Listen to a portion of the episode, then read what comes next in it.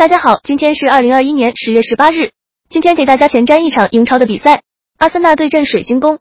阿森纳本赛季一开局就陷入困境，遭遇了一波三连败，但随后从洛吕诺维奇以及伯恩利身上拿下连胜，逐渐找回信心和状态。在上个主场更是三比一大胜热刺，拿下北伦敦的比战。目前少赛一轮，距离欧战区五分之差，也使得他们看到了争欧战的希望。